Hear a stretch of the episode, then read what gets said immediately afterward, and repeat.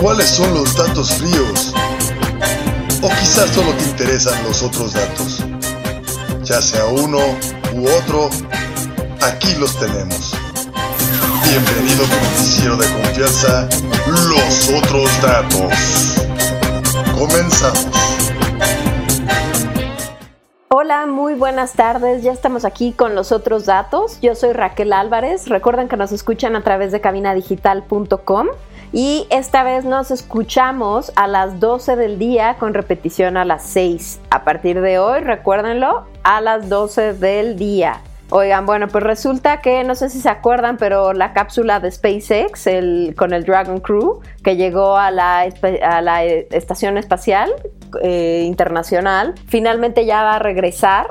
Entonces, el día de ayer se hizo el lanzamiento, la salida pues de la estación espacial y ya se separó la, la cámara porque bueno, pues tienen como diferentes partes estas naves entonces la cámara de Dragon encendió sus propulsores para alejarse pues ya de la estación espacial y regresar a la Tierra con dos astronautas estadounidenses, que bueno, eran los que iban de origen. Eh, la importancia de esto no es solamente que bueno, puedan estar llegando y entrando y saliendo de la estación espacial, porque eso es algo que sucede con cierta frecuencia, sino que ya no se trata de la NASA quien está haciendo estos lanzamientos, sino es una empresa privada, SpaceX, de Elon Musk, quien hizo este viaje. Eh, eh, es una empresa privada que se está dedicando al desarrollo de diferentes eh, procesos de transporte, ¿no? No solo está este de la, de la estación espacial, que en una primera instancia podría significar que los humanos, los civiles comunes y corrientes, digamos el hombre de a pie, podría empezar a hacer viajes pues al espacio como de turismo, ¿no? No simplemente todos los astronautas que van y que se preparan muchísimo y que tienen que hacer todas estas cosas y que tienen que ser lanzados por la NASA en sus diferentes misiones, sino que bueno, pues ya podríamos ir como de turismo al espacio siempre y cuando se tenga el dinero para pagar el, viaje, ¿no? Eh, SpaceX también está realizando una serie de trenes de alta velocidad. Me parece que en México hubo una propuesta de que se creara uno que fuera de la Ciudad de México a Guadalajara en dos horas o algo así. Para quienes no hayan hecho ese viaje en coche, ahorita se hacen más o menos entre cuatro y media y cinco horas a Guadalajara, dependiendo de la carretera que escojan. Pero bueno, pues este tren obviamente haría ese trayecto significativamente más corto. Me parece que ahorita también SpaceX está llevando a cabo otros de estos,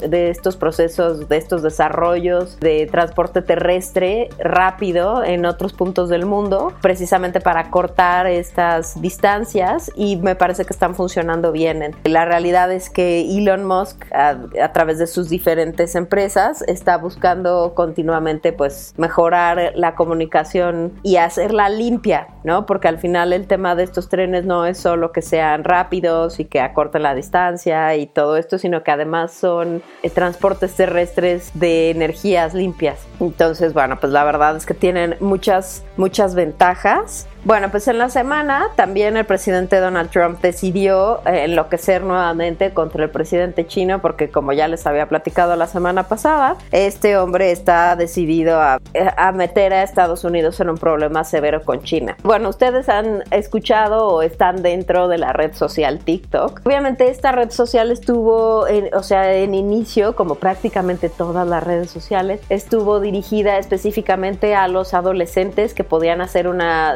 videos muy cortos y agregarles diferentes cosas y hacer ediciones. Es una red social básicamente de video, ¿no? Eh, obviamente esta nació a raíz de que Instagram se volviera pues un mundo mucho más adulto, mucho más complejo, de creaciones de Insta Stories, de Insta TV y entonces ya no hubiera como mucha cabida para los adolescentes y que Snapchat perdiera mucho pues mucho de su carisma y de su auge, eh, cual tuvo en cierto momento. Entonces sale TikTok, empieza a generar mucho, mucho revuelo, tiene, pues estaban todos los adolescentes ahí metidos y haciendo sus videos y platicando sus cosas. La verdad es que sí era como la puerta del infierno a la adolescencia, la verdad. Y bueno, pues resulta que a, la fecha ahorita tiene mil millones de usuarios. ¿Por qué? Porque además durante la, durante la cuarentena la gente empezó a meterse a TikTok para ver qué, para entretenerse, para entender, para, para salirse de lo normal, ¿no? El, el tema es que pues ya los adolescentes perdieron la hegemonía de esta red social y ahora hay un montón de chavos rucos metidos ahí, incluyendo a Erika Buenfil y Luis Hernández, el matador, el futbolista, no sé si todos lo conozcan, pero bueno, este, la verdad es que su canal es muy divertido. Y Talía, por ejemplo, y hay mucha gente ya muy grande metida, o sea, muy grande en relación a los usuarios originales, me refiero, metida en TikTok y no solo aquí, sino a nivel mundial. Entonces, y además, no sé si recuerdan que les platiqué hace poco que hubo precisamente una usuaria de TikTok de más,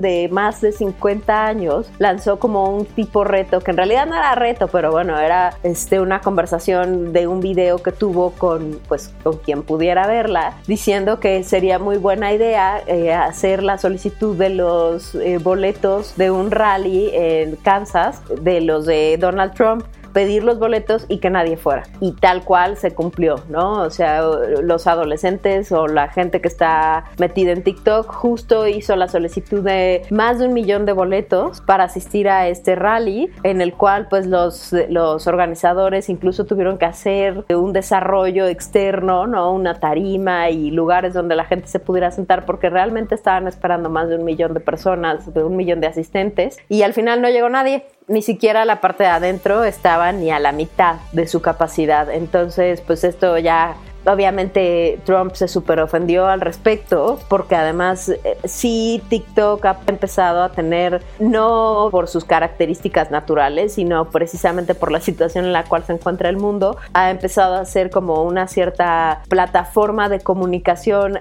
eh, pues con todos los jóvenes en Estados Unidos que están a punto de tener la edad para votar, ¿no? Y, la votación es ahora en noviembre de 2020. Entonces, bueno, pues está volviendo un verdadero problema para el presidente Trump, quien ahora está viendo muy afectados sus números de, de aceptación entre los votantes. Entonces, bueno, pues después de esta situación, el presidente Trump y, y después de una serie de rumores bastante fuertes de que TikTok era la red social a través de la cual China estaba espiando al mundo. También, por ejemplo, la India prohibió que la gente en la India obviamente utilizara TikTok, pero más bien eh, justo como una represalia política hacia China, porque bueno, estaban reforzando las fronteras de manera militarizada, India con la con China, eh, digo China con India, entonces pues los, los indios se ofendieron naturalmente y entonces bloquearon el uso de la de la app. Pero bueno, pues aquí el presidente Trump ya está haciendo declaraciones de que probablemente podría hacer lo mismo en Estados Unidos al bloquear el uso de la app, alegando obviamente que es porque China espía a los estadounidenses a través de la app y no porque está súper ardido por el tema del rally aquel, ¿no?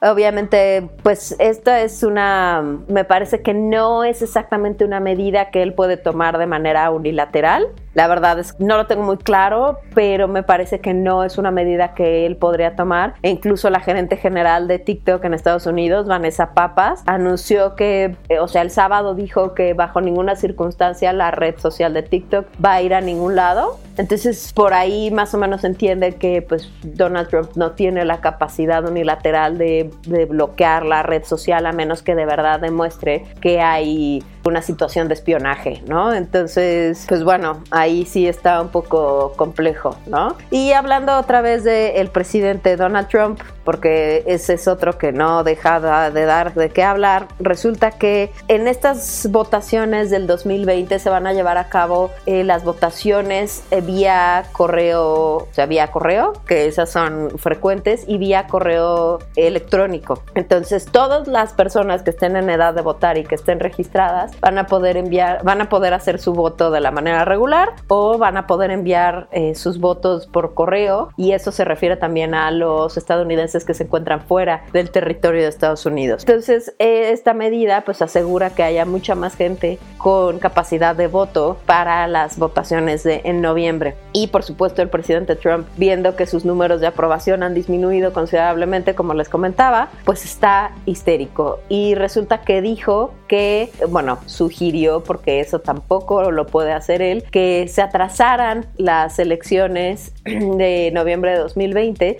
precisamente para asegurar que se pudieran llevar de manera segura eh, y legal ¿no? Porque él asegura que las que se lleven ahora eh, a cabo a través de este nuevo sistema implementado van a ser las más fraudulentas de la historia de Estados Unidos. Curiosamente tiene que ver con que Joe Biden va muy por encima de él en las encuestas y pues mágicamente ahora las, las elecciones pues van a ser las más fraudulentas porque seguramente no lo van a favorecer a él. Entonces esto lo tuiteó y obviamente muchos de los pues de los senadores, no son exactamente senadores, pero la Cámara Alta, muchos de los legisladores de la Cámara Alta, le, obviamente demócratas, le contestaron que pues no, que él no tenía la facultad de estar decidiendo si las, eh, si las elecciones se llevaban a cabo en el tiempo que ya estaban determinadas o atrasarlas, porque eso depende precisamente de las cámaras, y que eso no iba a suceder y que se iban a llevar las elecciones en tiempo y forma y que ellos se asegurarían de que se llevaran a cabo de manera segura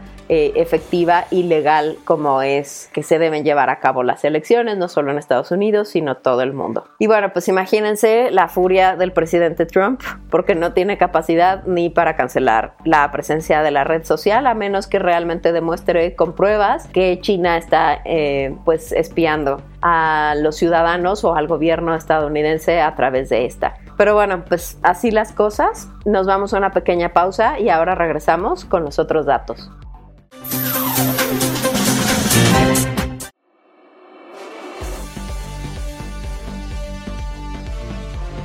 En Cabina Digital tenemos una gran variedad de programas de interés para ti.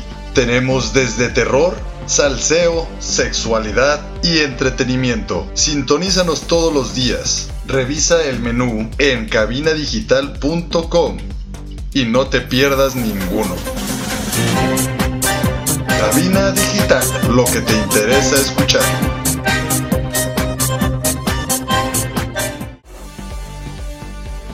Regresamos a tu noticiero de confianza, Los Otros Datos, por cabinadigital.com. Ya estamos de vuelta aquí con los otros datos nuevamente. Y déjenme decirles que hay varias noticias nacionales muy importantes, entre ellas la captura de El Marro, que es el líder del cártel Santa Rosa de Lima, que bueno, ustedes eh, recordarán esa noticia donde capturaron a su mamá y a su esposa y a su prima y una serie de cosas justo ahí en Guanajuato. Y que bueno, pues este hombre salió con unos videos en Facebook amenazando a Pedro Juan Y bueno, pues resulta que ahora en una acción conjunta entre la policía estatal y las fuerzas federales lograron la captura de este hombre, que bueno, pues ha sido el cártel que se dedica al huachicoleo, que es muy fuerte justo en esa zona del Bajío y que bueno, pues había estado teniendo muchos encontrones precisamente con el cártel del Chapo. Este hombre, José Antonio Yepes, alias El Marro, fue detenido en la madrugada del sábado en Guanajuato y bueno, pues el gobernador de esta entidad, Diego Sinue, fue el primero en anunciar que se había logrado la captura de este personaje, que bueno, ha sido uno de los de, de las personajes señalados por la DEA como uno de los más importantes y de los que se tenían que capturar. Y bueno, pues al final el embajador de Estados Unidos en México felicitó al presidente y al gobernador y a todo el mundo por haber logrado esta captura. Ya saben que hay una una serie de problemas precisamente entre los gobernadores panistas y el presidente, que cabe mencionar que este, nueve gobernadores de la Asociación de Panistas han solicitado ya la renuncia de Hugo López Gatel como subsecretario de salud y como vocero de toda esta situación de la pandemia. Y bueno, en otras noticias, o sea, ¿qué tal está el circo de Lozoya? La verdad, hablemos de eso abiertamente. Para hacerles muy breve el, el contexto, Emilio Lozoya fue el director de Pemex durante el sexenio de Peña Nieto. Más allá de la situación en la que Pemex se encuentra ahora, que por supuesto está perdiendo miles de millones de pesos en lo que llevamos de este año nada más, o sea,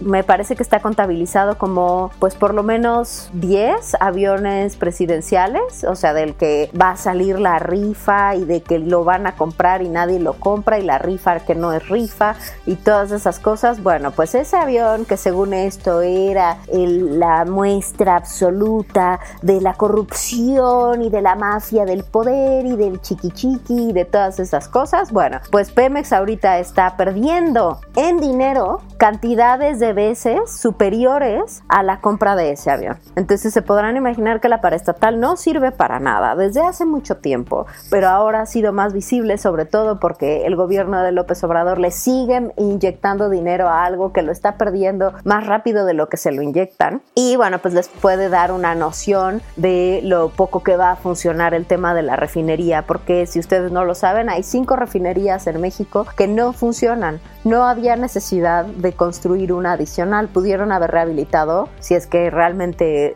le tuvieran fe al proyecto este de refinar el, petróleo, pues hubieran rehabilitado las que existen y no hubieran puesto eh, a construir una adicional que pues no va a servir y que además destruye una buena parte de manglar en Tabasco. Pero bueno, pues ya de eso ya hemos tocado el tema lo suficiente, la verdad es que es una situación que no tiene ni pies ni cabeza, pero igual que lo del tren Maya, pero bueno. Entonces ahora, el tema de Lozoya es, cuando terminó el sexenio de Peña Nieto, Emilio Lozoya se dio a la fuga y fue más o menos cuando salió toda esta información de la constructora brasileña de Odebrecht, que bueno, explotó todo el problema de fraude y de corrupción de Odebrecht en Brasil y pues obviamente alcanzó hasta los funcionarios en México. ¿Por qué? Porque esa constructora pues tenía que ver con desarrollos obviamente con Pemex y pues resultó que había sido todo un fraude y una estafa y una perdida una perdedera de dinero por todos lados y obviamente todos sabíamos que Lozoya sabía y que Peña Nieto sabía y que Osorio Chong sabía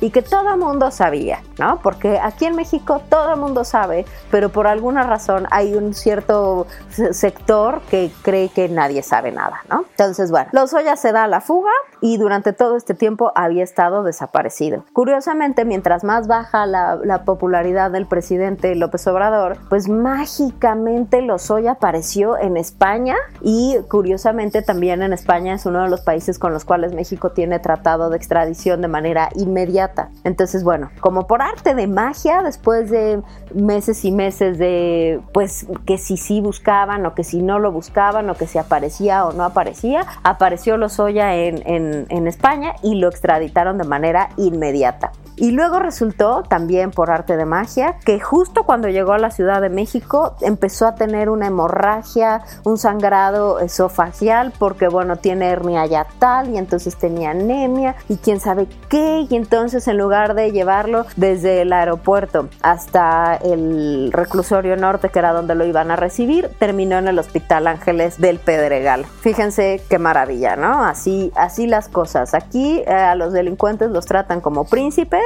en el Hospital Ángeles del Pedregal, pero a la gente trabajadora que se está, que se está dando de frente con la epidemia, con la pandemia, perdón, de coronavirus, pues a esos, pues si de milagro agarran una cama en un, en un hospital para morirse de manera digna, pues ya les tocó suertaza. Entonces, bueno, al final, por angas o por mangas, este Lozoya estaba 15 días en el Hospital Ángeles para que le trataran y le hicieran una cirugía para corregirle el tema de la hemorragia y bueno, Y por supuesto, desde su convalecencia, él dijo que estaba dispuesto a señalar a todos aquellos que habían sido responsables por la compra ilegal de agronitrogenados, que es una planta ahí que se dedicaba precisamente a temas, bueno, se dedicaba y en realidad no se dedicaba a nada porque era una empresa ahí creada al vapor y, se eh, adquirió de manera ilegal y que tenía que ver también con temas de Pemex, ¿no? Entonces, bueno, y él dijo que ya estaba dispuesto a señalar a todos los responsables, a todos los que habían estado en el ajo, tanto de agro, agronitrogenados como el de Odebrecht, y que, bueno, pues también podría señalar a los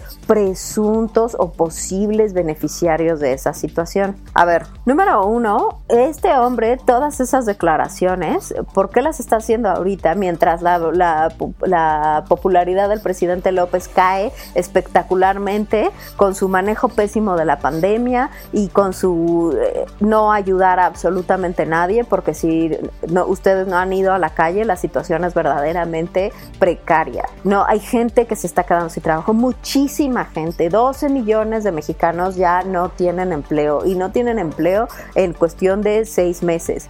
la situación está verdaderamente mal y el gobierno se ha negado absolutamente a inyectarle fondos y recursos a la economía para reactivarla. Entonces, bueno, pues ustedes me dirán, pues la gente que se está quedando sin trabajo, que difícilmente tiene para comer y para mantener a sus familias, pues ustedes me dirán si están muy contentos con cómo lo está haciendo el presidente López Obrador. Entonces, eh, aparece este hombre por arte de magia y luego resulta que pues ya eh, lo van a tener en, en arresto domiciliario con su brazalete electrónico y solamente tendría que ir a firmar, bueno, pues el libro este de procesados en los días primero y 15 de cada mes para que, bueno, pues tengan registro de que el hombre está eh, haciendo lo que tiene que hacer. Obviamente ya entregó todas sus visas y sus pasaportes, pero al salir del hospital lo sacaron el sábado en la madrugada para que nadie pudiera sacarle ni media foto, ni media declaración, ni media nada. Y este mandó por correo electrónico su firma de como de registro al reclusorio, ¿no? O sea, ni siquiera lo hicieron ir al, al reclusorio para que este,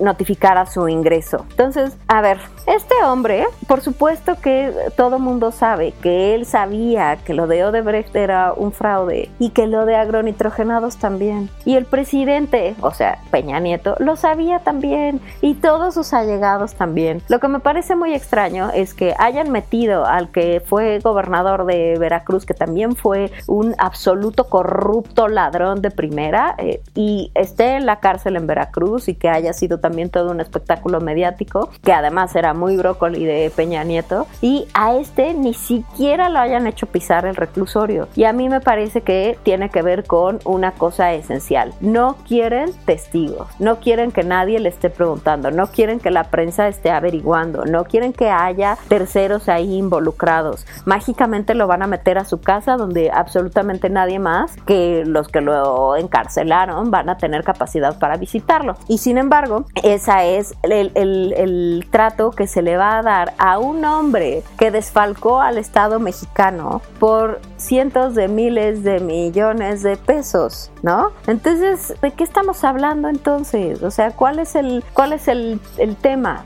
Pues el tema es que el presidente está haciendo su circuito para ganar otra vez eh, la popularidad, para que eh, nada más sea, miren, miren cómo ya traje al que va a señalar a los corruptos. ¿Cuándo lo va a señalar? ¿Cuándo va a pasar? Porque además el, Ministerio Público está solicitando a la Fiscalía que realmente refuercen sus argumentos en contra de los Oya, lo que significa que a lo mejor ni siquiera los argumentos están bien y en cualquier chico rato terminan liberando a los Oya sin haber la cárcel. Y además, eh, pues obviamente Lozoya tiene que presentarse a declarar al Ministerio Público cuando se le solicite, pero pues si ya está haciendo declaraciones, pero no está frente al Ministerio Público, pero ni siquiera está en el reclusorio, pues me parece que todo lo que tenga que decir, a menos que no esté sentado en frente de un Ministerio Público con los abogados y con la fiscalía y todo eso, pues me parece que cualquier cosa que diga no es válida y me parece que así es bajo la ley. Ya saben que aquí la cuestión es estarle haciendo al mago con, con estos teatros que además a la gente les encanta. Los que siguen a López todavía están, bueno, que hacen toda la fiesta porque pues ya van a encarcelar a Peña Nieto. Escúchenme bien, nunca vamos a ver a Peña Nieto en la cárcel. Si no vimos a ninguno de los otros presidentes, a ninguno de los presidentes anteriores en la cárcel, no vamos a ver a este en la cárcel nunca. Dejen de contarse esas historias, esas mentiras. Estamos aquí nada más viendo otro espectáculo montado por alguien que le aprendió la técnica al PRI porque no sé si no se acuerdan, pero López salió del PRI, de la parte más cruda y horrible y, corrupta del PRI. Entonces yo no sé por qué hay gente que todavía está esperando. No, claro, ahora ya el presidente, la democracia, la corrupción se va a terminar. Nada de eso está pasando, ni va a pasar. Así que sugiero que más bien se pongan a ver la realidad. La ley exige que este fulano haga sus declaraciones en el Ministerio Público con testigos, con abogados, con la fiscalía, no en su casa, ahí donde realmente nadie sabe si lo que está diciendo es verdad o no. Vamos a una pequeña pausa y regresamos. Recuerden que estos son los otros datos. Hola, yo soy César Valdovinos de la tía Sam y su vaca roja. Te invito a pasar a Cervecería Montreal y disfrutar la variedad de alitas y las hamburguesas. Cervecería Montreal. Casa Fuerte número 28, Interior 13 y 14. Aquí te esperamos. ¿Quieres que tu marca aparezca aquí? Busca nuestros contactos en cabinadigital.com y haz que tu marca llegue a todos nuestros radioescuchas. No pierdas más tiempo. cabinadigital.com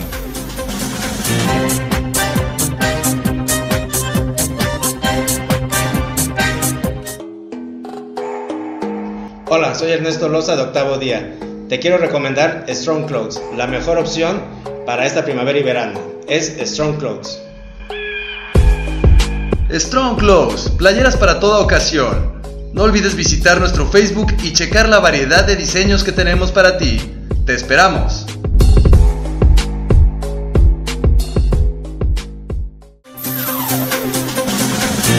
Ya estamos de regreso otra vez con los otros datos. Oigan, y déjenme decirles que el sábado el director de cine Alan Parker falleció. El, comunicado que hizo su familia fue que eh, falleció después de haber luchado contra una larga enfermedad. No, no dan detalles al respecto, pero bueno, pues parece que estuvo muy enfermo durante varios años. Este director británico tuvo varios éxitos de taquilla y no solo, bueno, obviamente tenía tenía una forma muy particular de dirigir, pero también dedicó toda su vida a que no lo encasillaran en un solo género de película, ¿no? Entonces empezó a hacer, eh, empezó con, una, con un musical llamado Boxing Malone en 1970. En 1980 él fue el director de Fame, la muy famosa película esta que tiene la canción también Fame. Y después, en 1982, hizo otra película musical que fue basado en el álbum doble de Pink Floyd, The Wall. Él fue quien dirigió esa, esa película.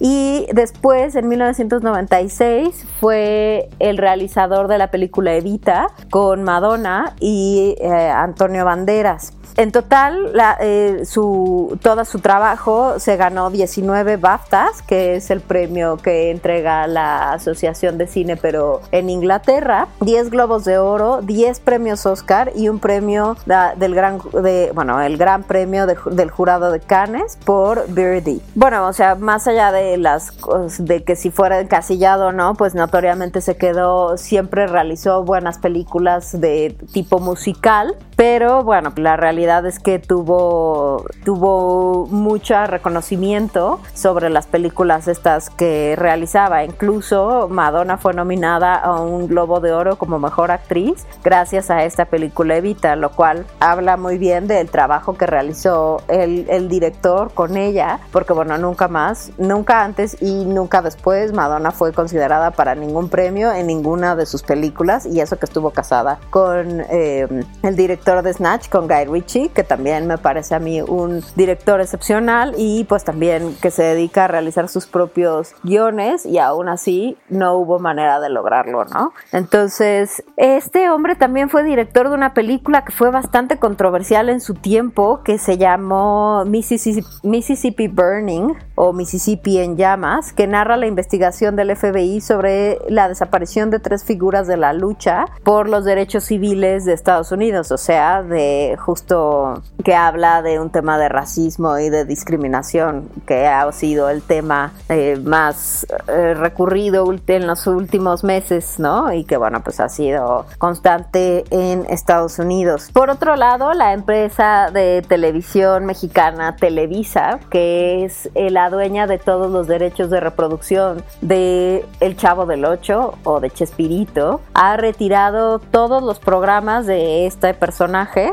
de, más de, ser, de 20 países. El Chavo del Ocho, desde su inicio en 1973 hasta 1980, eh, pues generó todos estos, pues todos estos personajes, se hicieron todas estas grabaciones, eh, obviamente durante algún tiempo más se hicieron otros, pero eh, al final este es un personaje increíblemente famoso a lo largo de Latinoamérica, incluyendo Brasil, donde le llaman Chávez. Entonces, este este, personaje de Roberto Gómez Bolaños, ah, conocido mejor como Chespirito, bueno, pues tuvo un éxito espectacular y como les digo, pues han hecho reruns constantes de todos los episodios que se grabaron de Chespirito y de pues de todos sus personajes, ¿no? Y al final ahorita Televisa ha sacado del mercado absolutamente todas todos los todos los programas, lo cual pues se ha vuelto ahí un tema precisamente con la familia de, de Chespirito porque bueno, pues al final es como decir que,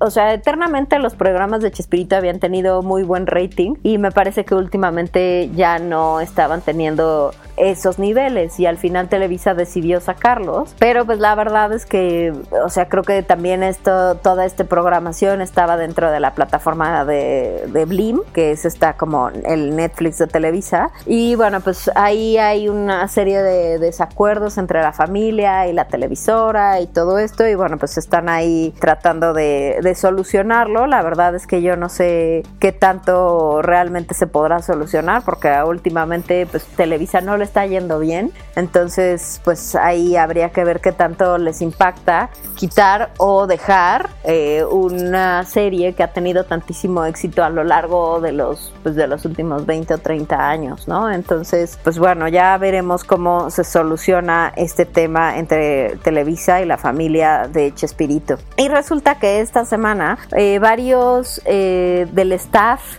del programa de Ellen DeGeneres, que bueno, ustedes saben que es ahí como un talk show y que ella sale y que este es un personaje donde constantemente habla de la importancia de la amabilidad y del buen trato y de ser este amables con los con las otras personas siempre y bueno, pues se supone que eh, siempre habrían tenido como un ambiente de trabajo muy sano y muy divertido y resulta que en realidad no. Varios de los de los staffs han dicho que, que no, que eh, eh, tenían muchos problemas al solicitar, bueno, por ejemplo, días de vacaciones o algunas ausencias por temas de enfermedad o cualquiera de estas cosas y que el ambiente laboral se había vuelto increíblemente tóxico. Y obviamente Warner, que es el estudio donde se desarrolla este programa, pues dijo que iban a hacer investigaciones muy precisas al respecto porque bueno, ellos se tomaban muy, muy en serio cualquier declaración de abuso o de maltrato o de ambientes laborales no profesionales y tóxicos, ¿no? Entonces eh, iban a llevar a cabo toda una investigación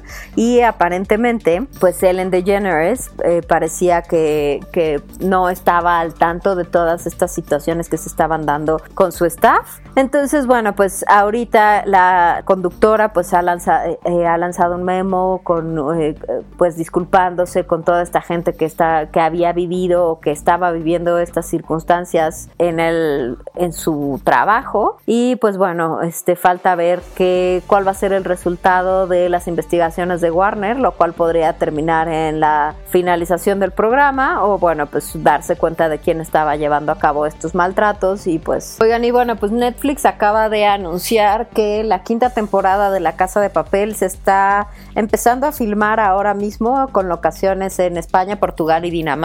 Y esta va a ser ya la última, donde, bueno, pues se supone que ya el, este atraco pues ya llega a su final. La verdad es que yo vi la primera temporada, creo que ni siquiera la terminé. Todo el mundo dice que es muy buena, yo no estoy tan convencida, pero bueno, pues para que sepan que ya esta va a ser la última temporada que vean de La Casa de Papel. Por otro lado, les quiero decir que se llevó a cabo el Gran Premio de Fórmula 1 en Gran Bretaña en la carrera Silverstone y el ganador del primer lugar fue Lewis Hamilton eh, de, la, de la Mercedes GP. En segundo lugar Max Verstappen de Red Bull y en tercer lugar Charles Leclerc de Ferrari. Bueno, pues obviamente este hombre, el Checo Pérez, pues no está corriendo porque le dio coronavirus. Entonces, bueno, pues así. Oigan, y las otras es que yo no sabía que ya la NBA ya está a punto de empezar partidos. Y bueno, pues el día de hoy, digo, el, domingo se llevaron a cabo varios entre los Nets, los Wizards, el Celtics, pues varios, varios eh, partidos se llevaron a cabo el fin de semana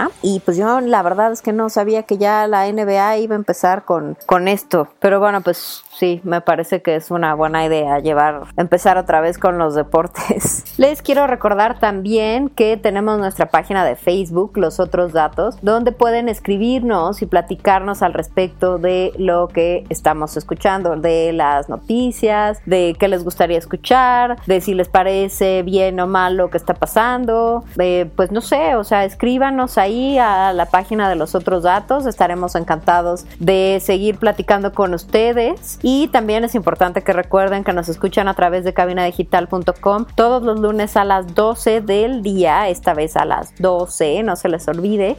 Y que también nos pueden escuchar en Spotify si no nos alcanzan a escuchar en vivo a través de cabinadigital.com. Pero bueno, porfa, escríbanos al Facebook de los otros datos. Estamos siempre al pendiente y bueno, nos vamos a una pequeña pausa y regresamos. Estos son los otros datos.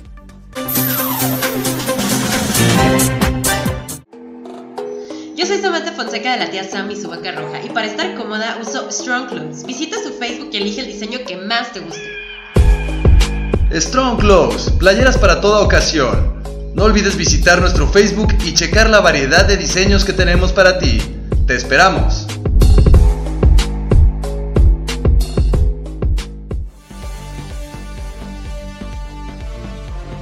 En Cabina Digital tenemos una gran variedad de programas de interés para ti. Tenemos desde terror, salseo, sexualidad y entretenimiento. Sintonízanos todos los días. Revisa el menú en cabinadigital.com y no te pierdas ninguno. Cabina Digital, lo que te interesa escuchar.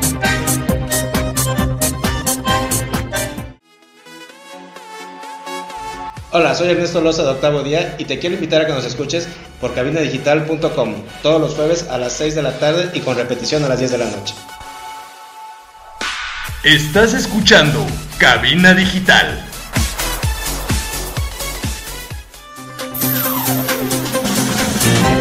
Ya estamos de vuelta con los otros datos y oigan, vamos a tener que hablar de algo que yo ya no quería hablarles porque ya estoy harta, porque llevamos meses hablando de esto, pero desafortunadamente eh, el COVID parece no tener fin y la estupidez de los que tienen que llevar a cabo y ejecutar las medidas de prevención pues tampoco. Resulta que el presidente López Obrador hizo una declaración que yo pensé que no podría llegar a escuchar nunca porque además contradice naturalmente lo que ha estado diciendo los últimos 18 meses meses de su mandato. Dijo que él no se iba a poner ningún tapabocas hasta que se hubiese acabado la corrupción. A ver, o sea, el tapabocas número uno, si fuera la defensa contra la corrupción, podríamos haberlo terminado hace mucho tiempo. Número dos, el presidente López Obrador hizo una declaración, me parece hace seis o ocho meses, donde decía que él efectivamente ya había terminado con la corrupción en México. Entonces, pues ya debió haberse puesto el tapabocas hace un rato considerable, ¿no? Y también se ha dedicado a decir que el, el López Gatel, pues le ha recomendado a él no usar su tapabocas, ¿no? Lo cual, pues puede ser cierto porque López Gatel se le ha, se la ha pasado diciendo una serie de estupideces sin parar durante todo este tiempo, ¿no? Desde marzo que empezó en fuerte la pandemia. Eh, pero bueno, pues al final, después de muchas veces de estar diciendo que no, que no se había confirmado realmente los beneficios de utilizar cubrebocas, que en realidad no solucionaban nada y que bueno, todas esas tonterías que López Gatel había estado diciendo una y otra vez, eh, pues también hace poco terminó diciendo que sí, que efectivamente el cubrebocas era necesario para por fin terminar con los contagios de COVID, porque bueno, pues al final, mientras más utilicemos el cubrebocas, eh, especialmente, digo, efectivamente cuando estemos en la calle, pues el porcentaje de contagio se puede reducir hasta el 1.5%, lo cual simplemente si la gente se dedicara a o no salir o simplemente utilizar el cubrebocas en todo momento mientras se encuentra en la calle, podría reducir al 60% los contagios en cuestión de 15 días o de dos semanas, ¿no? Según se vea. Entonces, bueno, pues imagínense de lo que estamos hablando aquí, ¿no? O sea, el, el hecho de que este hombre se la ha pasado diciendo que no y después un día terminó ya diciendo que sí. El otro diciendo que la corrupción ya se acabó, pero entonces no se ha acabado porque entonces si no se ha acabado, pues él no se puede poner el tapabocas. Aunque no hay ninguna relación ni ningún sentido común por el cual tú no puedas usar un tapabocas nada más porque hay corrupción en tu país, corrupción que tú mismo estás generando y eh, este, apoyando, ¿no? Bueno, por ese lado. Por el otro es lo que les platiqué hace unos minutos sobre que una nueve gobernadores ya de la República ya solicitaron por escrito la renuncia de López Obrador como subsecretario de y como vocero de la, de la pandemia. Mira, la verdad es que a mí me parece que la han solicitado demasiado tarde. O sea, la cantidad de estupideces que se ha dicho, que este hombre se ha dedicado a decir nada más por darle gusto a López Obrador, en lugar de abocarse a la, al bienestar y a la salud de la población, es que verdaderamente es criminal. O sea, de verdad que debería ser ya una situación de la Haya, ¿saben? O sea, de hecho, hay un grupo de brasileños que ya denunció al presidente Jair Bolsonaro en los, eh, en los tribunales de La Haya, en los tribunales internacionales, como eh, crímenes contra la salud, por su pésimo manejo, por haber estado apoyando a los grupos que son anti-COVID, o sea, de esa gente que no cree en el virus y que eh, no ha tomado ninguna medida y todo esto. Entonces ese grupo ya denunció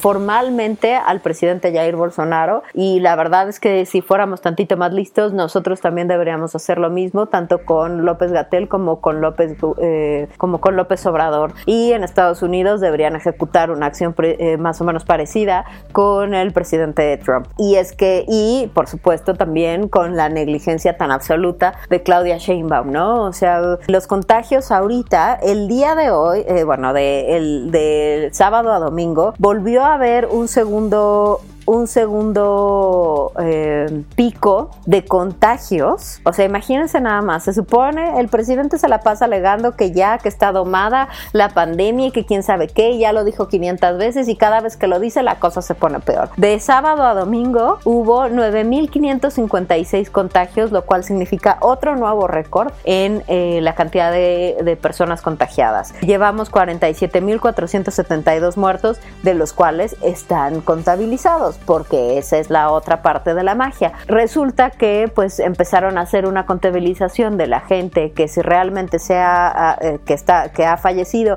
y que está en su certificado como con COVID y resulta que son tres veces lo que está diciendo el número que les acabo de dar. Tres veces y nada más son 20 de los estados, o sea, todavía falta por contabilizar 12 más. Entonces, pues en realidad no son 47 mil, estamos hablando de cercanos los 200 mil. Y pues los contagios deben andar por ese subconta, este, esa subcontabilidad de personas que realmente están contagiadas. Y lo mismo debe suceder en Brasil y en Estados Unidos. No estoy diciendo que nosotros tengamos la exclusiva de la estupidez, ¿no? Entonces, bueno, aquí los casos confirmados eh, por país son 4.646.691 en Estados Unidos, 2.707.877 en Brasil y por contagios es 1.750.723 en la India, 849.277 en Rusia y 503.290 en Sudáfrica. En México vamos en 434.193. Confirmados en total en el mundo van 17.852.451 y un poco lo que les decía, pues México ya superó efectivamente a Reino Unido en la cantidad de fallecidos. En Estados Unidos son 154.701, 93.563 en Brasil y como les dije, 47.472 en México. Y pues un poco lo que les digo también de eh, pues el subconteo ¿no? que están haciendo naturalmente todos los países, pero en, en, específico Brasil, Estados Unidos y México. ¿Y saben qué tienen en común esos tres países? Los presidentes. Los presidentes que no creen, que no han tomado las medidas correspondientes, que cuando tuvieron la información por parte de Europa, mucho antes de que se presentaran los primeros casos, decidieron no tomar ninguna medida y en el caso de nuestro excelentísimo prócer de la nación y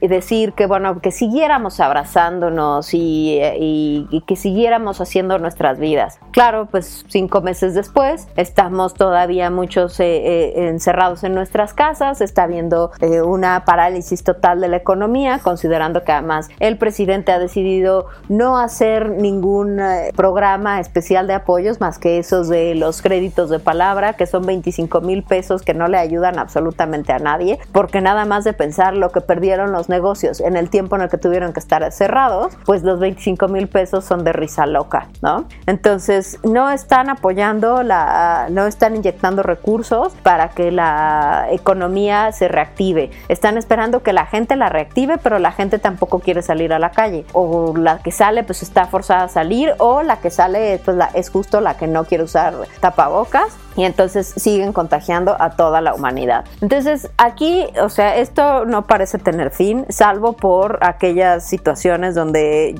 eh, se está trabajando arduamente en las em, vacunas, que bueno, como ustedes saben, está la biotecnológica moderna en Estados Unidos, que ha recibido muchísimo, muchísimo dinero, me parece que cerca de los mil millones de dólares ya recibió sobre esta vacuna que están realizando y que me parece que ya están en la fase de aplicación a seres humanos, a grupos de seres humanos. Pfizer también está ya en esa fase y AstraZeneca. AstraZeneca había mencionado que para septiembre ya estarían listos para lanzar la primera dosis de, la vacuna, pero bueno, yo no sé si realmente continúen con esa idea. Septiembre, octubre, digamos que el último cuatrimestre del año sería cuando todas estas eh, laboratorios que están trabajando en vacunas finalmente terminen por sacar las dosis. Eh, la, el rango de precios más o menos va a oscilar entre los 3 dólares por dosis por puesta hasta los 60. Y bueno, también en Rusia y en China aseguran que ya están listos. De hecho, en Rusia dijeron que ya iban a hacer la implementación masiva de la vacuna que ya encontraron, lo cual me parece ahí un poco pues extraño, pero bueno, pues veamos qué va a salir de eso. En China también se implementó una, me parece que precisamente se implementó a las fuerzas militares. Han habido otros brotes y han tenido que hacer este confinamientos, sobre todo en Hong Kong y en algunas partes de Beijing. En España específicamente ha habido un aumento considerable de casos, otra vez en un rebrote, lo cual significa que podrían volver al confinamiento si no se puede controlar de manera local eh, la cantidad de contagios. Y bueno, por el otro lado también está Marcelo Ebrard confirmando que el laboratorio Sanofi va a incluir a México en las pruebas de la vacuna que ellos están desarrollando. A mí lo que me parece súper extraño de esta noticia es es ¿por qué Marcelo Ebrard, que es secretario de Relaciones Exteriores, está en negociaciones y en anuncios de algo que naturalmente el que debería anunciar debería ser el secretario de Salud? Porque si estamos hablando de, de la inclusión de México dentro de las pruebas de la fase 3 de la vacuna de Sanofi, pues naturalmente estamos hablando de un tema de salud y el que debería estar involucrado en eso es el secretario de Salud, whoever the fuck that man is, porque la verdad es que para mí eh, no, ni lo conozco ni sé quién es, ¿no? Y pues involucrar a López Gatel en, ese ajo, pues le quitaría, le restaría muchísima credibilidad, ¿no? Entonces, pues yo creo que por eso también metieron ahí a, a Ebrard, que ni no tiene nada que ver, pero bueno, pues les encanta ese rollo, ¿no? Pues ese es el estado en el que se encuentra la situación ahorita. Sugiero no basar todas las esperanzas en las pruebas ni en las vacunas todavía, porque la realidad es que no es 100% seguro que la vacuna esté para este año. Sí les sugiero que tomen en cuenta el tema del cubrebocas, es súper importante. Yo sé que sienten que no respiran bien, es un tema de acostumbrarse y tampoco es que estén pasando 28 horas en la calle seguidas con el tapabocas. Entonces, sean conscientes de que pueden, ah, eh, pueden ayudar mucho a reducir el contagio y a evitar contagiarse ustedes y sus familias si utilizan el cubrebocas al salir. Entonces, por favor, traten de seguir las, las instrucciones. No importa lo que digan López Gatel y el presidente, ustedes sigan las instrucciones y traten lo más posible de mantener esta situación de higiene, porque al final así vamos a terminar con esto, así vamos a terminar de estar encerrados y de estar viviendo en esta situación en la que nos encontramos actualmente. Próximo programa vamos a traer otra vez a la psiquiatra porque bueno, ha habido muchos temas de depresión y de suicidio que están siendo empujados por esta situación de constante eh, pues encierro, pero bueno, pues mientras tanto yo les solicito y los invito a continuar con las medidas en la medida eh, en lo que puedan y pues convenzan al resto, a sus, a sus seres cercanos de que esta es la mejor manera de que por fin terminemos con esta situación. Les agradecemos mucho que nos hayan escuchado este día y nos vemos la semana que, bueno, nos escuchamos la semana que viene. Muchas gracias. Recuerden que estos fueron los otros datos. Gracias. Gracias por sintonizarnos. Te esperamos en el próximo Los otros datos.